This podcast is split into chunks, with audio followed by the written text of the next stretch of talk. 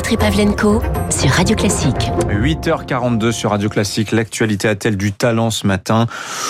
Il oh, faut creuser un petit peu pour trouver des sujets de conversation qui tiennent un bon quart d'heure, mais on en a quelques-uns quand même. Et puis euh, j'ai face à moi des interlocuteurs de choix. Rebonjour Cécile Cornudet, des Échos et Alexis Brézet, directeur des rédactions du Figaro. Bonjour, Alexis. Bonjour. Alors je vous proposais, je voulais qu'on parle de la Nouvelle-Calédonie parce que l'air de rien, c'est un bout de France aujourd'hui dont le destin est en train de se jouer. Ça fait des années, mais là ça revient. Il y a des discussions qui doivent être entamées aujourd'hui à Matignon euh, avec les indépendantistes et les loyalistes. Pourquoi c'est important? On verra ça dans un instant. Mais d'abord, ce qui est peut-être dans l'actualité du jour, c'est cette euh, proposition de loi, cette, euh, ce projet qui est porté, soutenu par euh, ce député du Sud, Patrick Vignal, cette idée que à la naissance de vos enfants, plutôt que d'avoir à choisir entre le nom de papa et le nom de maman, eh bien, ce serait le nom des deux accolés l'un à l'autre. Ça vous inspire quoi, Alexis Brézet, là, spontanément Vous vous appelleriez comment On l'avait pas.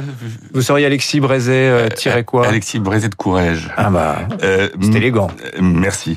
Mais j'avoue que cette histoire, on l'avait pas vu venir, et je trouve que ces députés-là, ils ont quand même de drôles de préoccupations par les temps qui courent, non Je ne vous le fais pas euh, dire. Je sais pas. Enfin bon, on a une crise sanitaire dont on espère sortir, une crise sociale, économiquement c'est pas très simple, la situation internationale n'est pas non plus d'une grande facilité. Euh, il y a les des élections qui se profilent et ils vont nous inventer de changer les noms des gens. Moi, je trouve ça un petit peu curieux. D'autant que si j'ai bien compris, alors je découvre cette affaire, il y a une loi qui existe depuis 20 ans qui autorise les gens, s'ils le souhaitent, à coller le nom de la mère, puisqu'en France, traditionnellement, c'est le nom du père. Bah, c'est en fait au moment du mariage, vous pouvez choisir. Moi, par exemple, au moment du mariage avec mon épouse, j'aurais très bien pu choisir de prendre son nom à elle. D'accord. Elle prendre le Donc ça fait 20 ans que ça existe. Et là, au motif que la vérité, c'est que depuis 20 ans, c'est très peu utilisé, parce que là encore, je crois que 80 ou 90% des gens utilisent, comme c'est traditionnel en France, le nom du père pour le pour le nom du, du ménage et puis ensuite pour les enfants. Mhm. Et donc, euh, je suppose que ce député doit trouver que c'est horrible, que c'est patriarcal, euh, que c'est machiste, que c'est donc il faut changer ça à toute mhm. force. Et donc on va obliger les gens. Alors argument de l'association, ouais, ouais. argument de l'association, il y a une souffrance des femmes quand, par exemple, en cas de divorce, les enfants gardent le nom du père qui a été choisi au moment de leur naissance. Et eh ben c'est une souffrance et une dilution de sa propre identité, Cécile Cornudet. C'est pas une souffrance, c'est compliqué. Alors je vous appelle comment Cécile Cornudet bah, Moi j'ai trois noms, mais bon je. Oh là là. Euh, parce que je l'ai divorcé, voilà. Donc c'est vrai que mes enfants ont pas le même nom que moi. Bon, c'est vrai que c'est un peu compliqué parce que c'est vrai qu'à la sécurité sociale, je continue à avoir le nom euh, d'avant. Enfin bon, c'est. Mais bon, une souffrance, c'est beaucoup dire peut-être que les députés euh, cherchent absolument à trouver des sujets qui les ancrent euh, à gauche ou ah bah Patrick Vignal, le député en question, il est partout à la télé là aujourd'hui. Hein. Ça, ah c'est bah, la notoriété. à, voilà, ça fait sans doute partie euh, de l'objectif.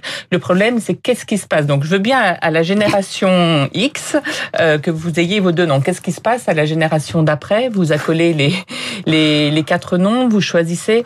ça me paraît un peu absurde, moi. Choisir, ça me paraît mieux. Mais surtout parce que je comprends pas, c'est la volonté de changer les choses au forceps. On a le droit, les gens se saisissent de ce droit ou ils s'en saisissent pas. Mais pourquoi forcer? C'est toujours l'idée de forcer le droit. ce sont les hommes qui imposent. Voilà, il faut changer l'humanité à toute force, faire créer un homme ou une femme nouvelle. Euh, et pour ça, il faut mettre l'instrument de la loi pour, par coercition, changer les choses. C'est quand même d'une conception de la démocratie. Je pense que dans sa tête, il y a l'idée que vous intégrez euh, euh, la puissance paternelle et que la femme n'ose pas imposer euh, le double nom, voire son nom à elle. Mais ça me vient spontanément, mais ce thème de l'obligation, là, il nous est servi sur un plateau dans l'actualité avec, euh, vous l'avez vu, cette préconisation de l'Académie de médecine passer à l'état supérieur de l'obligation vaccinale. Alors, qu'est-ce que ça vous inspire, cela? Jean-Alexis trépigne à l'idée de répondre.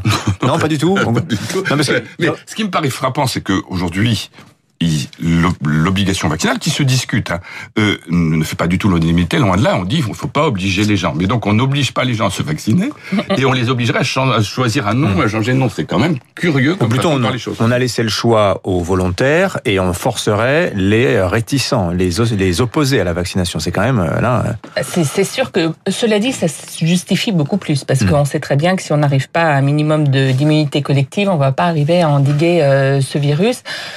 Peut-être qu'on ira vers une obligation dans certaines professions. C'est euh, c'est la recommandation hmm. euh, manifestement. Les, les, les soignants, forces de l'ordre, voilà. ça, ça, a été évoqué à un moment, hein, l'obligation pour les soignants.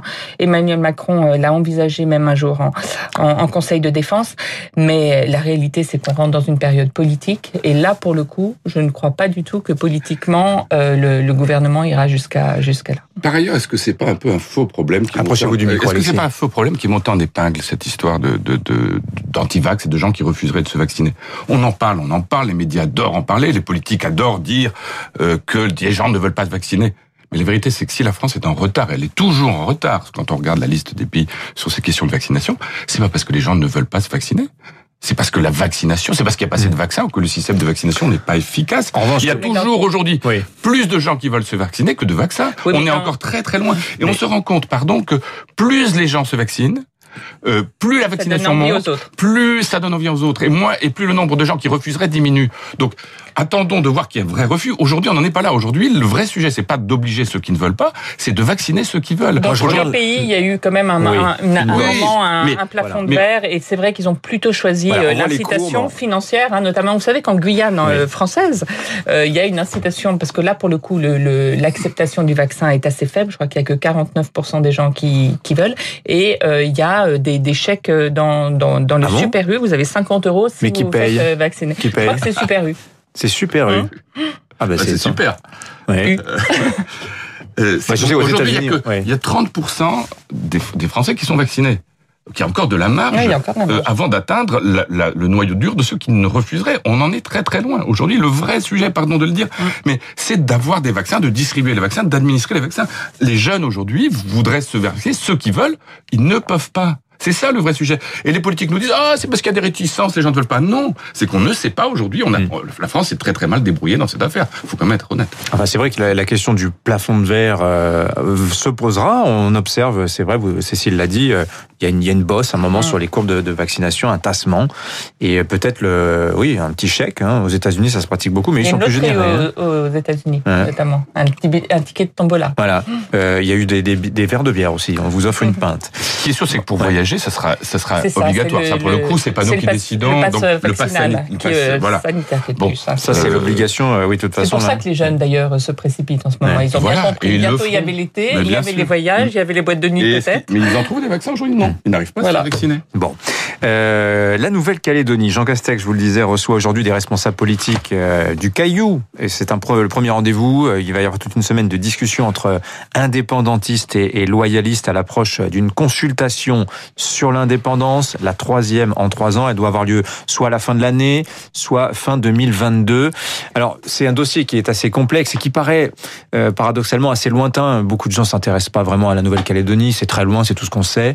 Euh, Alexis Brézet, vous consacrez trois pages, plus l'édito du jour, signé Yves Tréhard, euh, à ce dossier néo-calédonien. Pourquoi euh, un Français de métropole doit-il s'intéresser à la Nouvelle-Calédonie Et est-ce qu'il faut laisser filer la Nouvelle-Calédonie?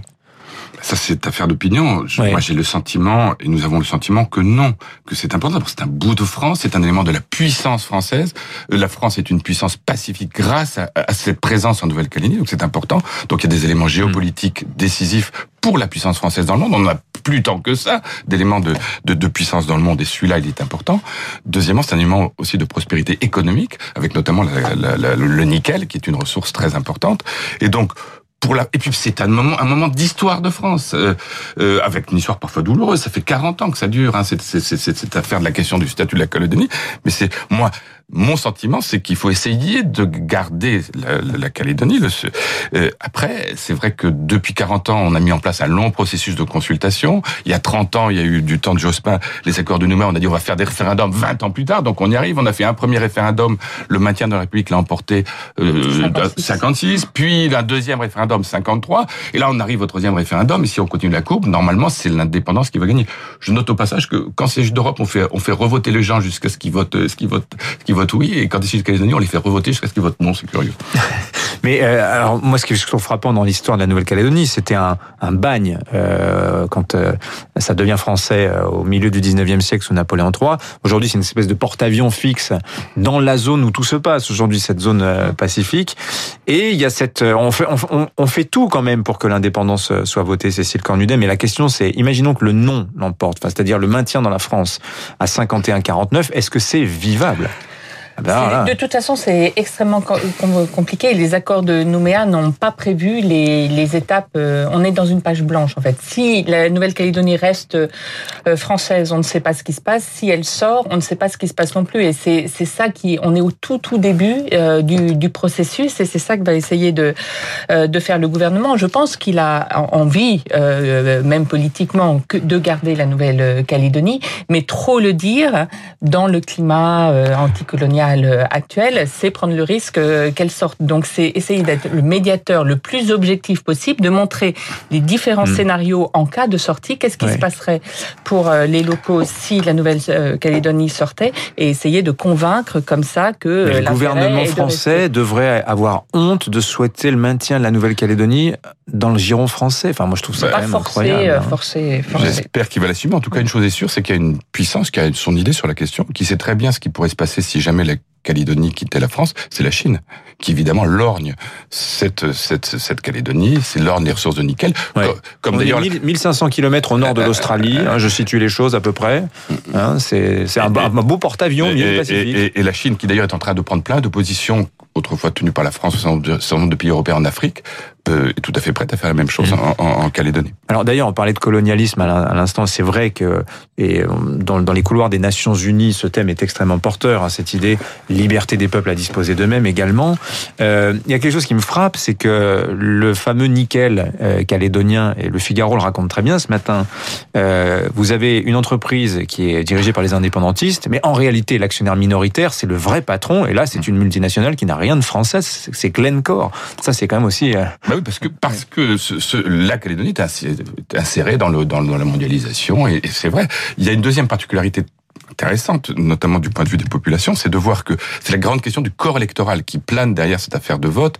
Euh, le corps électoral, au fond, la proportion d'Européens de, ayant le droit, été, de, droit de voter était bloquée. Ce qui fait qu'aujourd'hui, en Calédonie, 58% de la population est non kanak, mais la majorité des votants et Kanak, ce qui change un peu évidemment le, rapport de... Les métropolitains, euh, bien que français, n'ont pas le droit de voter euh. Ça a été bloqué au moment des accords de Matignon puis de Nouméa, alors il y a des petits correctifs, mais c'est très très difficile de, de, faire entrer des Européens qui pourtant vivent sur place dans le corps électoral. Mmh, alors qu'évidemment, le, les... Mmh. et donc on est en train, par des moyens démographiques, d'organiser la sortie de la Calédonie, ce qui serait quand même malheureux. Qui deviendrait la Kanaki, je lis. Je lis. D'où là aujourd'hui l'enjeu, c'est de savoir quand se tiendra le référendum. Est-ce que ce sera en octobre 2022 après la présidentielle ou avant. Euh, personne n'a l'air d'accord jusqu'à présent. Je pense que le gouvernement hmm. français lui a plutôt envie que ce soit après. Ben, il a plutôt intérêt, oui. Un mot des régionales. Euh, j'ai fait la pub au Figaro sur sa une. Et lisez les trois pages vraiment très intéressantes. Interview de Manuel Valls aussi qui revient. Manuel Valls, mais c'est pas qui lui. Aimerait Qui aimerait. Euh, qui revient sur le dossier calédonien. Voilà, voilà, c'est une porte d'entrée après tout. Euh, sur les régionales, vous signez votre édito dans les Échos ce matin, Cécile, à propos des régionales et de la stratégie de la République en marche pour ces régionales. Je résume en deux mots. Emmanuel Macron est en train de se convertir au nini, à savoir que s'il se maintient au second tour, il n'y aura pas de désistement, même s'il ne fait que 10, même si les listes à République en marche ne font que 10%. Il y a un gros débat, il y a un gros débat autour de lui parce qu'évidemment l'aile gauche euh, de, de, la République en marche est totalement contre et pense que le Front républicain, ne serait-ce que parce qu'Emmanuel Macron en aura sans doute besoin au second tour de 2022, il faut absolument le jouer là au régional et le maintenir. Mais euh, plusieurs proches d'Emmanuel Macron et manifestement Emmanuel Macron lui-même dit il n'y a pas de raison. Si par exemple dans les Hauts-de-France, euh, Xavier Bertrand, comme il le dit jusqu'à présent, refuse de fusionner les listes au second tour et dit moi ce sera ma liste telle qu'elle était au premier tour, eh bien pourquoi pas se maintenir? Il faut avoir fait 10% pour ça, même s'il y a un risque. Euh, Front National, il y aura euh, Rassemblement National, il y aura derrière toute un, une bataille pour savoir qui porte la responsabilité de ça. Mais manifestement, autour d'Emmanuel Macron, on est prêt à jouer ce bras de fer-là. Alexis Dites-moi, me laisse toi et je n'ose pas y croire. Je n'ose quand même pas croire qu'après nous avoir expliqué qu'il fallait tout faire pour empêcher le Front National en, en PACA notamment, au point d'ailleurs de fusionner les, les, macronistes, la droite et tout ça pour faire barrage à toute force, avec d'ailleurs sans doute le résultat inverse, mais ça on verra ensuite le résultat.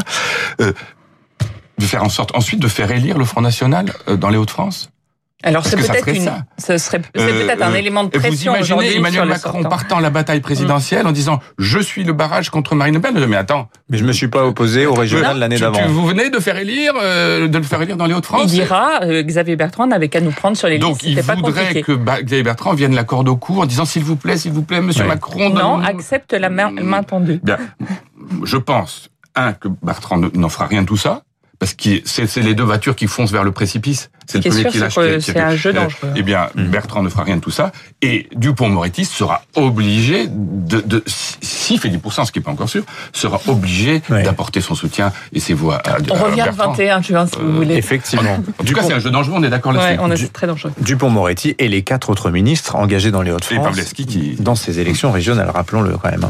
Merci à tous les deux. Cécile Cornudet des Échos, Alexis Brazel, directeur des rédactions du Figaro. 8h57, Franck Ferrand arrive dans un instant, juste après le rappel des